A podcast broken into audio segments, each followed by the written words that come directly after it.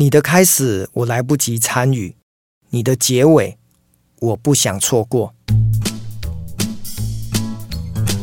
有一回呢，我从脸书看到了我的好朋友许荣哲。许荣哲呢，其实是一位华语的故事教练哈。我想他的著作，还有他的整个在写小说，还有编剧的这一方面的才华呢，是为很多的职场工作者津津乐道的。我先讲一下，就是他写说他要来台南开一个编剧写作课。刚好呢，这个开课的地方呢很特别哦，就在安平老街的天后宫的香客大楼。然后呢，他的文案是这么写的哈，他说：“我要让来参加的学生呢，都让他们香着回家，不然的话。”就全额退费哈，我真的觉得很佩服许荣哲哈，因为毕竟他能够写出这种让人家莞尔一笑，然后呢会很想要去参加哈，因为去参加完之后都会想着回家。好，那我想要聊一下我跟许荣哲的一个很有趣的缘分，他跟我一样都是台南人，他应该小我一岁哈，如果按照我们的年纪来推，他小我一届，但是呢，他的包括高中、大学呢，当然都跟我。不一样哈，他读的是顶尖的台大的学校，但是更重要的是，我们是在九年前哦，就是大概在呃九年十年前，脸书刚开始的呃前两三年呢，我们加了脸书哦。那可是我们真的没有见过面，或许呢，呃，我只是基于觉得他是一个很厉害的一个作家，所以我去加他脸书。可是，一直缘分的成熟呢，大概就是在二零一九年。那一年呢，呃，我出了我的第三本新书，叫做《观念一转弯，业绩翻两番》。所以呢，我就不断的在我的脸书上，呃，在打我的这一本书。那有一回，我刚好走过了信义房屋，哈，就大家知道，呃，有一个房仲品牌叫信义房屋，我就拿着这本书呢进去推销，哈，你真的没有听错，我是一个非常的，呃，就是业务导向、街头小霸王，哈，我就是，呃，以前发 DM。有八字真言，叫做遇人则发，见香即插。好，看到人我就发 DM，看到信箱我就投 DM。那那一回刚好我拿着书呢，看到了信义房屋，我就想说，诶，信义房屋的房仲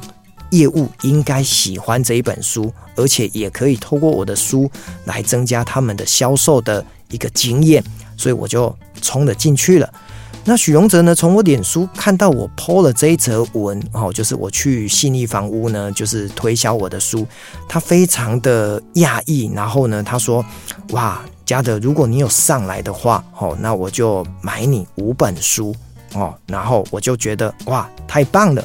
结果呢，他不知道我把这一件事情当真，哦，那我就真的也就冲上去了。”然后呢，接着就一连串的，我跟他的关系呢，就在因为刚好我出我的书，他过了不久也出他的新书，然后我们两个出版社其实呢是不一样的出版社，竟然呢我们就在台北合办了一场新书的发表会，哈，就是他带来他的读者，我带来我的读者，然后我们两个人呢就这样子举办了一场新书发表会。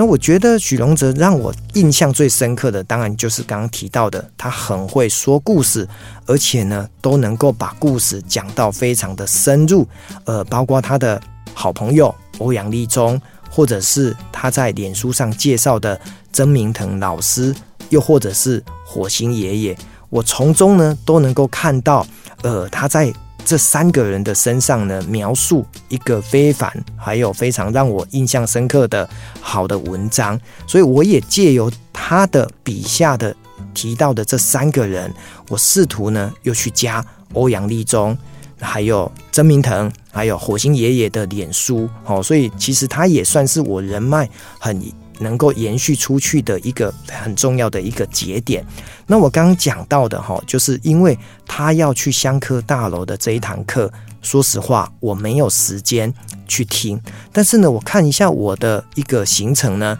好像我结束完之后，因为我前一那一天的他的上课呢，结束是晚上六点，但是我大概五点呢，我会从高雄回来台南。那我就想说，好，如果高雄从五点回来到台南也接近六点，我或许有机会在六点前。他结束课程的时候呢，去跟他 say hello 好，我我想要告诉大家的就是说，别小看，或许呃一个朋友他从台北下来台南，然后六点结束，你会觉得可能只是跟他见面个五分钟，讲不到话，但是呢，我都会很珍惜。好，那为什么我想要讲这样子的一个概念，就是哪怕五分钟。跟他聊个天，我都觉得我赚很大哦。其实这是从一本书《原子习惯》带给我的一种很重要的思维哈。因为《原子习惯》告诉了很多人说，其实哪怕你今天再累，你可能都要去健身房，呃，做个五分钟的仰卧起坐，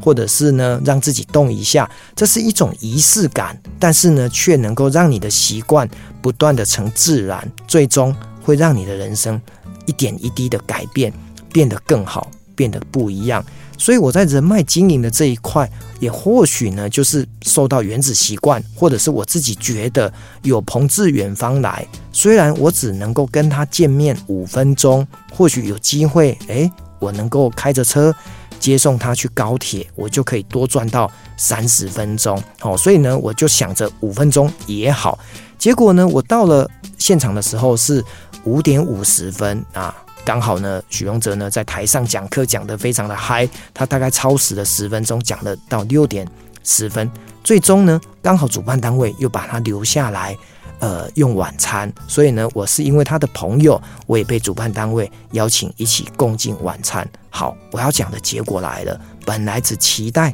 见五分钟，到最后我跟他聊了三小时。所以我要告诉大家的就是，或许人生很多开始我们来不及，可是如果你能够掌握到结尾，对我们自己的人生，对我们朋友的一种对你的观感，也会觉得你是跟他很珍惜友谊的。